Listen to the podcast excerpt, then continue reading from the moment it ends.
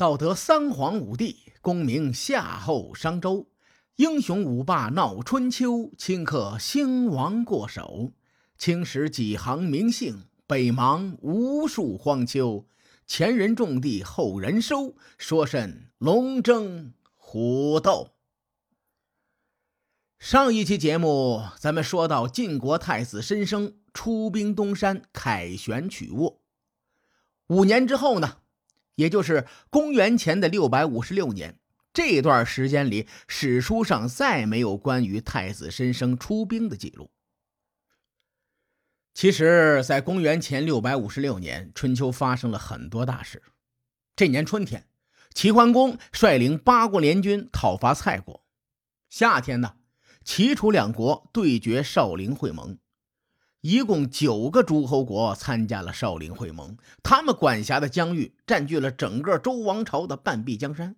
所以呢，那场齐楚争霸无疑就是那个时代的焦点。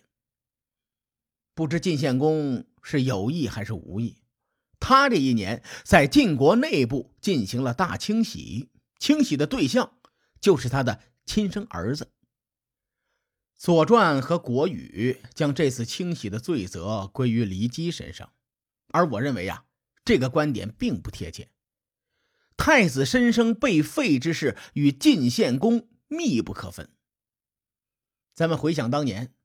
郑国第一夫人武姜，长久以来都想要废除寤生的太子之位。然而，时任郑国国君的郑武公不为所动，坚持立寤生为太子。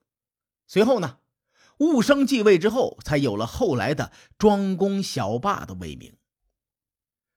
晋献公的一生呢，是杀伐果断的一生，他不是一个优柔寡断之人。如果他坚持立申生为太子，即使骊姬在背后搬弄是非，恐怕收效也不会太大。而且，咱们从晋献公之前的所作所为来看，这老哥全力欲作祟，太子申生已经有威胁他的实力了。所以呢，晋献公早就萌生了废掉太子的念头。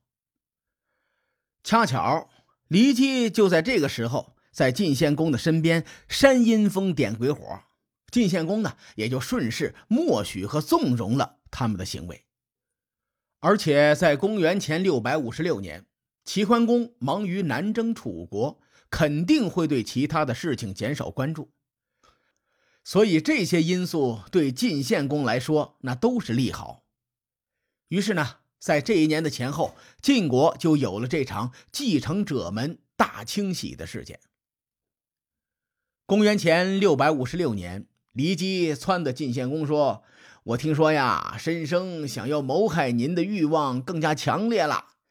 申生时常夸耀自己征讨东夷高洛氏的成功，现如今呢，他野心是越来越大。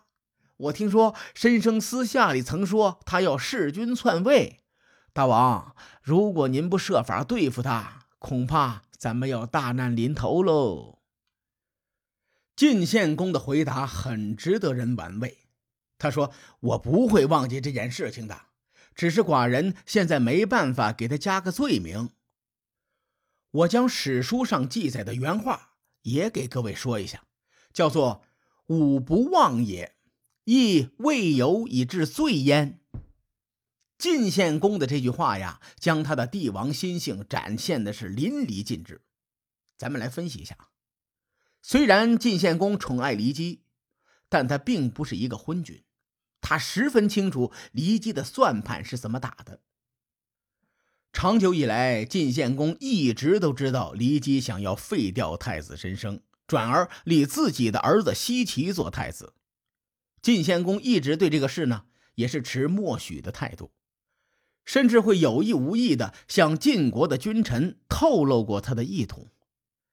比如晋献公曾经对李克说过：“说寡人呐有好几个儿子呢，还不一定立谁为太子呢。”既然他知道骊姬的心是怎么想的，那他对骊姬说的这句话就意味深长了。咱们举个例子，今天销售部的张三和李四为副经理之争争的是头破血流，但公司呢早已任命李四为副经理。然而，张三和经理的关系比较好，于是呢，张三就跑到经理的面前说：“老大，这个李四啊，并不满足副经理的职务，他一直在暗中计划怎么对付你，争夺你的经理之位。你可要想好怎么对付他呀。”经理回答说：“我我知道这事儿，现在我就苦于没有借口废了李四。”列位，经理对张三说的这句话的潜台词再直白不过了。翻译过来就是：只要有借口，我就会随时废了李四。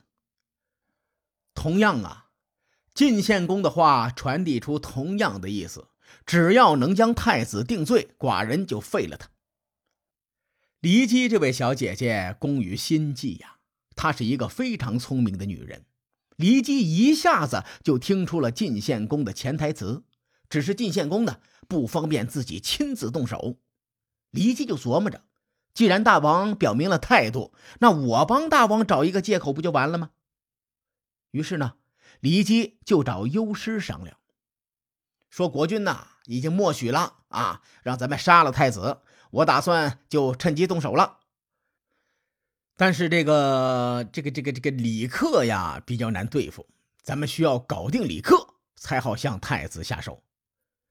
当时李克是晋国的一个大佬，势力很强，所以呢，骊姬才会忌惮他。幽师这个小人顿时就明白了骊姬的意思。我以前提过啊，小人除了一肚子坏水之外，他必须要聪明，不聪明的话很难做小人。尤师心里很快有了一个计划，于是呢，他就对李姬说：“说，呃，您帮我准备一场全羊宴。”我出面呢，去请李克，陪他喝一顿酒。我是受晋献公宠爱的戏子，即使说错了什么话，李克也不能把我怎么样。在宴席之上，优师和李克喝到半酣，优师借着酒劲儿，话里有话的说：“我教教你，怎么悠闲自在的侍奉君王。”说完呢，优师开始唱歌。我把他唱的歌词中最核心的一句给大伙翻译一下，大概意思就是说，别人栖息在花木茂盛的林院，唯独自己落在了一个枯枝上。李克是什么人呢？他顿时就听出了对方话里有话，当时就问：“什么林苑？什么又是枯枝呢？”优师就说了：“说林苑的意思呀，是他的母亲为夫人。”而他自己又是君王，枯枝的意思呢，则是他的母亲已经死了，而他自己又诽谤缠身。说完这句意味深长的话，优师就走了。当天夜里，李克同志翻来覆去的睡不着。他身为当朝的大佬，自然能够听出幽师的言外之意呀。幽师那句歌词啊。是将西岐和太子申生做比较。西岐的母亲是晋献公的宠姬，如果西岐以后做了国君，这一派的势力就像是林苑花木茂盛；而太子申生的母亲呢，啊，早就去世了，而且宫内对太子的诽谤声层出不穷。太子现在他就像一个枯枝，逐渐步入死局。优师在这场宴席上。传递给李克一个信号，咱们概括一下啊，其实就一句话：良禽择木而栖。李克同志思来想去，心里还是不踏实。夜半时分呢，他就派人把优师叫了回来。李克问优师：“，你是不是听到什么风声了？”幽师见李克这么问，也没隐瞒，如实相告说：“当然了。”国君已经默许骊姬杀太子之后立西岐为太子，计谋都已经定下来了。听见这话，李克真是为难了。他说：“如果让我按照国君的意图去杀太子申生，我实在是于心不忍呐。但是吧，我也不敢像以前那样与太子交往了。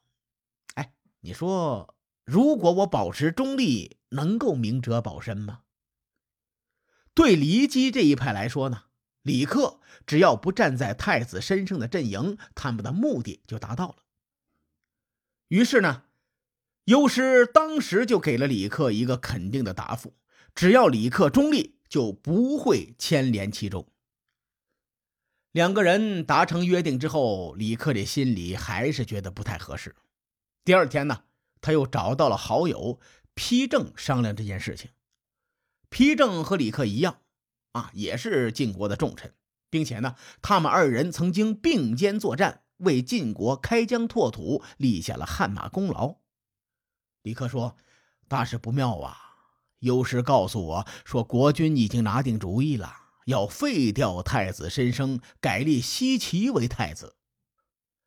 丕正顿时就把骊姬方面的谋划猜个八九不离十了。不用问呢，肯定是对方害怕李克站在太子的一面，就派优师过来试探李克。丕正问了李克一个很微妙的问题，他说：“你对优师怎么说的？”列位，您琢磨。皮正并没有听到二人谈话的过程，他委婉的问了一个最核心的问题：“你李克是什么立场？”李克明白皮正想要什么答案，于是他说：“我答应李姬方面，在立储这件事上保持中立的态度。”皮正大摇其头，隐隐的就责备李克说：“说你还不如说不相信这个优师的话，你不表明立场，李姬方面呢？”肯定会有所顾忌，他们不敢肆无忌惮地施展阴谋。如此一来，你为太子争取了时间，到时候咱们大伙集思广益，想办法来化解骊姬的党羽。你比如说施展离间计，让骊姬的阴谋破产。可偏偏你却说保持中立。骊姬这个人恃宠而骄啊，他必然会加快施展阴谋的脚步。等骊姬准备妥当之后，咱们恐怕是无力回天了。李克一听，恍然大悟啊，说：“哎呦，这话我已经说出去了，他们肯定知道了我的打算。而且呢，我看优师很猖狂，他一个区区的戏子，昨天晚上倒是教我做事了，告诉我怎么侍奉国君。”这么猖狂的人，光靠我的嘴皮子动两下，很难灭了他的气焰。你看，事到如今，你打算怎么办吧？皮正说：“我也没其他办法呀，识君之路，忠君之事啊。国君想怎么办，他就怎么办。这件事啊，决定权不在咱们手里。”李克说：“虽然国君废长立幼这件事情做的不对。”但我又不能弑君拥立太子，我也不愿意违背良心奉承国君，加害太子。看来这个所谓的保持中立，只是我的一厢情愿罢了。算了，我准备隐退吧。而后，李克借口自己有病在身，从此不再上朝参与国事。随着李克的隐退，骊姬消除了心头大患。